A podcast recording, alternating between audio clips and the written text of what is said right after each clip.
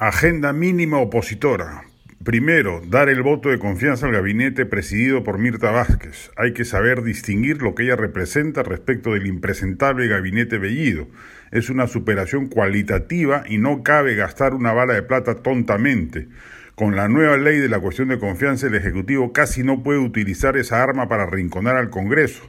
Sería torpe e insensato gastar una de las dos que tiene el legislativo en bajarse un gabinete que por el contrario hay que ponderar respecto de lo que significa en materia política.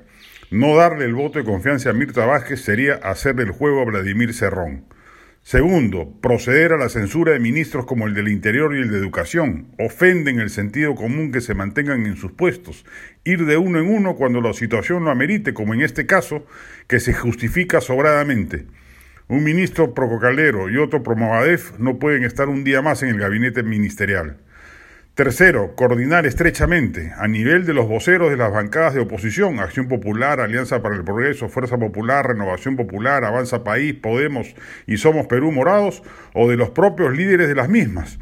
Hacerlo con regularidad y construir así un muro de contención respecto de eventuales despropósitos de un Ejecutivo tan dado a ellos.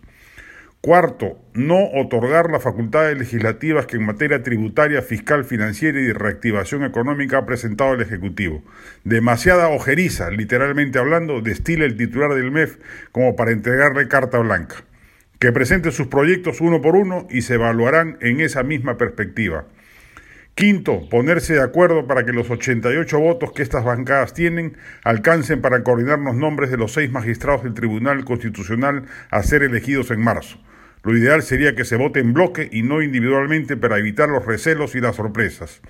Sexto, acercarse a Julio Velarde, presidente del Banco Central de Reserva BCR, y pedirle que él sugiera los tres nombres de los economistas o profesionales que desea para completar el directorio del instituto emisor y votar por ellos en bloque, asegurando así un buen manejo de la política monetaria para los siguientes cinco años.